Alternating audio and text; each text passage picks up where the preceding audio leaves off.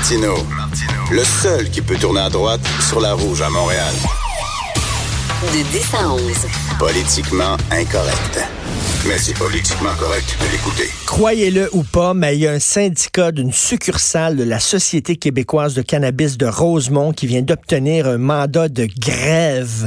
La première grève dans la SQDC, ça, c'est tout croche, ça marche pas, ça ne fonctionne pas. Et déjà, ils ont leur premier mandat de grève. C'est génial. Only in Québec. Donc, euh, maintenant, nous allons parler à Mathieu Bocoté, qui est de retour à Montréal entre deux voyages en France. Il est de retour. Salut, Mathieu. Bonjour. Hey Mathieu, je viens pendant que je te parle à la télévision, il y a des télés devant moi. Le premier accident mortel à Paris euh, en trottinette électrique. Est-ce que ça t'en surprend? Ouais, ben ça, alors, euh, tu m'avais posé la question il y a quelques semaines à quoi ça ressemblait. Là, j'ai pu le constater. C'est vrai que dans certains quartiers, il y a une espèce de, c'est une épidémie, un manque de prudence effrayant. Il faut le dire de la part de ceux qui conduisent les trottinettes, comme si c'était des espèces de chevaliers de l'armée verte qui, euh, portés par l'esprit de l'époque et le progrès, se donnaient tous les droits. Évidemment, c'est tragique comme accident. Il n'y a aucune nuance à faire. C'est, euh, on, on, ne peut que, que, que, pleurer cela, que pleurer le, l'annonce. Mais il n'en demeure pour moi qu'il forme de désorganisation réelle de la vie qu'on voit sous la poussée de ces trottinettes.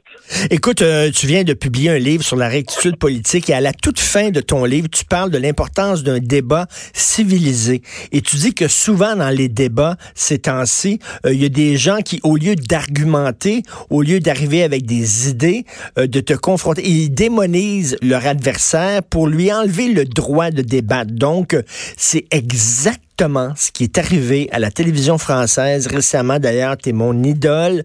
Tu débattais avec Romain Goupil, euh, cinéaste has-been, ex-militant maoïste, qui débattait avec toi de ton livre qu'il n'avait pas lu. Et au lieu d'arriver avec des arguments, tout ce qu'il faisait, c'est te dépeignait comme un négationniste de l'Holocauste, comme un gars d'extrême droite. C'est tout juste, il n'a pas dit le mot nazi. J'avais l'impression de lire justement ton essai, Mathieu. Ben, en fait, c'était, c'était terriblement ridicule, il faut dire. C'est-à-dire, j'ai, j'ai fait je sais pas combien de plateaux autour de ce livre-là. Ça s'est toujours bien passé. Le débat peut être musclé, mais ça s'est toujours bien passé. Et là, Romain Goupil, qui est l'incarnation quand même de cette pensée 68 arbres, mais qui, dans les faits, est un aboyeur décervelé. Euh, c'est un type, c'est une épave intellectuelle, un type qui est habitué à hurler plutôt qu'à penser. Et devant euh, un propos qui était manifestement pas le sien, seul le désaccord est tout à fait possible, plutôt que de vouloir avoir une réflexion, un débat de fond. D'abord, il m'accuse de dire des saloperies. Hmm. Ensuite, donc, donc pas des. Et ensuite, effectivement, il fait la comparaison avec Forisson, euh, l'historien, l'historien, en fait, le, l'idéologue négationniste qui niait les chambres à gaz, qui niait l'Holocauste sur le fond des choses. Et là, j'étais consterné. Je me dis, mais comment peut-il en arriver là? Comment peut-on s'imaginer ça? là, c'était simplement la preuve parce que ça arrive hein, que nos c'était presque une démonstration caricaturale de mon propos. Ben, tout à fait. C'est-à-dire nos progressistes lorsqu'ils sont pris devant quelqu'un qui ne pense pas comme eux, immédiatement ils hitlérisent, ils nazifient, ils diabolisent et, là donc ils forissonisent et euh, mais ça a provoqué sur le sur le plateau une réaction assez euh, assez marquée contre lui. C'est-à-dire que Goupil était à ce point caricatural que même ses alliés traditionnels ne voulaient pas le défendre euh, mais c'est la méthode. Ça veut dire ce qui est parti, c'est que là c'est caricatural. Mais souvent on n'a pas quand ça vient pas avec la, caricature, c'est comme ça que le débat se passe souvent. C'est-à-dire celui qui arrive avec des idées qui sont euh, critiques j'appelle l'idéologie diversitaire, eh bien, on ne prend pas au sérieux ces idées. On croit que ces idées ne sont qu'un masque pour simuler des pensées odieuses qu'il faudrait lui faire cracher, des arrière-pensées, et là, c'est la logique du procès. écoute, excédé de te faire traiter de, de, nazi, de négationniste, il a été comparé à Robert Faurisson, c'est quelqu'un qui, toute sa vie, il est décédé maintenant, heureusement, toute sa vie, ce gars-là a nié l'existence des camps de concentration nazis. C'est une attaque extrêmement ah, importante et dangereuse. C'est de la diffamation, c'est grossier, c'est minable, c'est vulgaire, c'est inacceptable.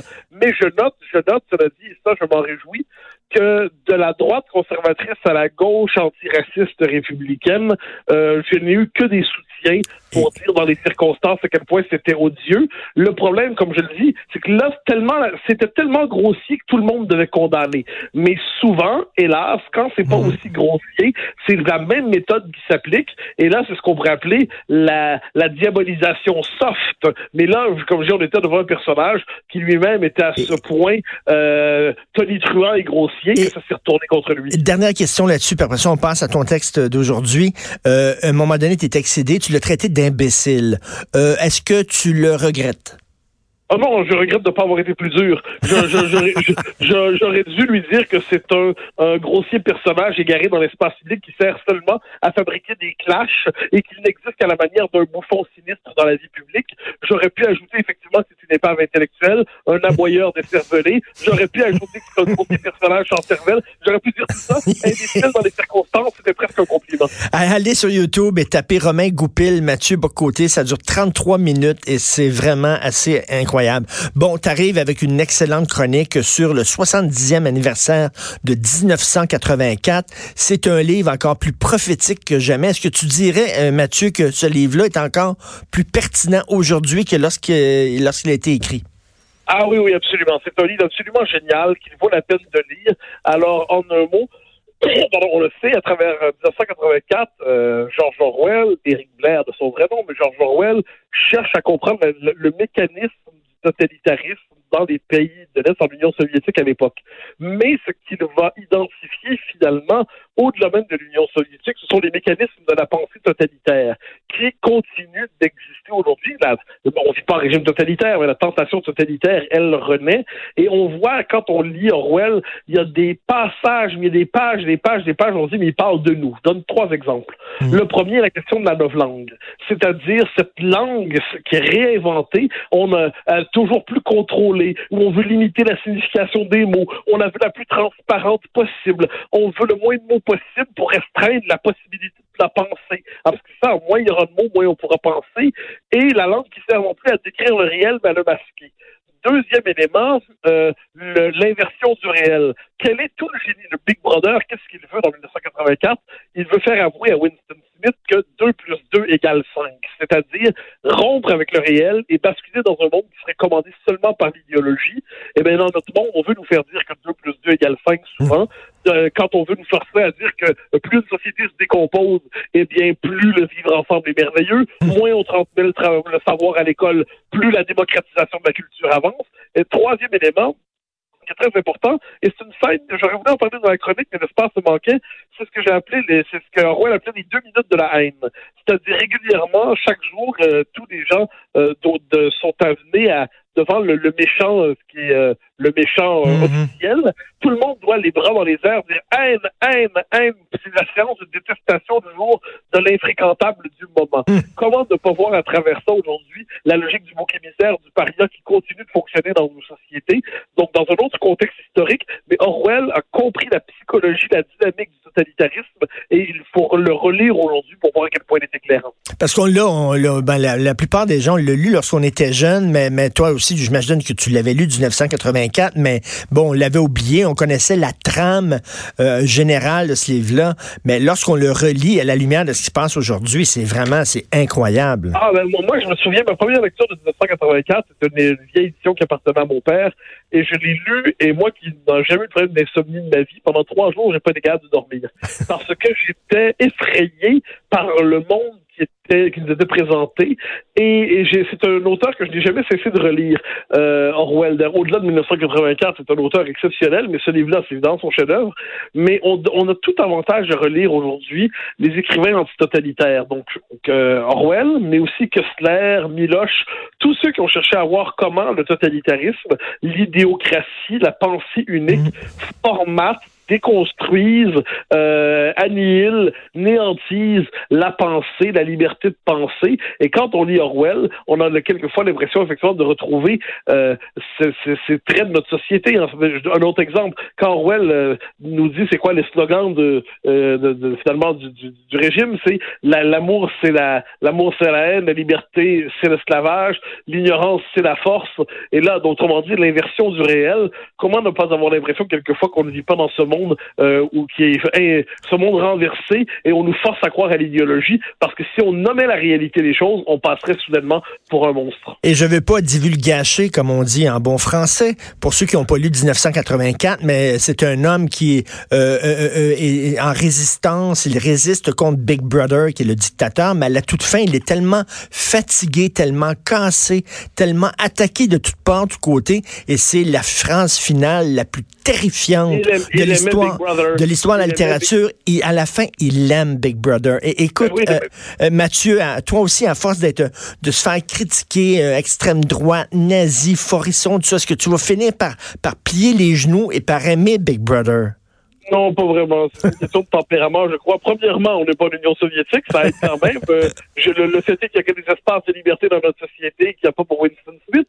Cela dit, je trouve qu'il y a une, il y a quelque chose d'absolument passionnant intellectuellement à décrypter la recomposition de la tentation totalitaire. Donc, euh, au, contraire, plutôt que de m'agenouiller devant le maître et de lui demander pardon, je, continuerai, euh, avec les moyens qui sont les miens, à lui dire à quel point je refuserai euh, de, de m'y soumettre. Et écoute, ceux, après ça, après 1984, ceux qui aiment Orwell, il faut lire Animal Farm, qui est mon livre préféré de George Orwell, La République des animaux, La ferme des animaux. Il y a différentes traductions. Euh, tu l'as lu, c'est un, c'est une métaphore extraordinaire du stalinisme. Oui, et puis je me permets d'ajouter deux ou trois trucs, parce que tant qu'à parler d'Orwell, il faut lire aussi, parce que c'est un journaliste assez exceptionnel, dans la dèche à Paris et à Londres. Euh, ça, c'est un livre ou une exploration de la misère sociale. Donc, c'est sur un autre, euh, un autre angle, mais c'est la misère sociale pensée par Orwell. C'est bouleversant, c'est une beauté. Euh, et, aussi, on peut lire avec grand plaisir sa correspondance en quatre tomes, je crois quatre ou cinq, je l'ai à la maison. Euh, et là, quand on se plonge là-dedans, donc c'est une, Orwell, c'est une pensée qui s'est beaucoup exprimée dans les journaux, dans les lettres. C'est une mmh. pensée qui s'est pas construite sur le mode du système universitaire. Donc, pour avoir accès à toute sa pensée, il faut jeter dans ses journaux, sa correspondance, ses textes rassemblés, ses romans, ses effets, et on tombe alors sur une des pensées qui est les plus riches parce qu'elle elle, a pensé au contact du monde et non pas à l'abri de la tour. Et, de ce point de vue, c'est une pensée euh, qui, qui, vaut la peine de redécouvrir. Et j'invite les gens à écouter ton balado Les idées mènent le monde où tu fais des entrevues avec des intellectuels extrêmement importants. D'ailleurs, j'ose dire que, je, le dis, Alain Finkielkraut, qui est euh, mon idole, un intellectuel brillant, qui a accordé, je sais pas, des centaines d'entrevues dans sa vie, il dit que la meilleure entrevue qu'il a donnée dans sa vie, c'est à Mathieu Boccoté dans son balado Les idées mènent le monde. Vous devez écouter ça. Merci d'être là, Mathieu. Au grand plaisir, au revoir. Merci. Mathieu Boccoté. Alors, c'est tout. C'est euh, ordinaire. On se reparle demain 10h. Passez une excellente journée. Politiquement incorrecte.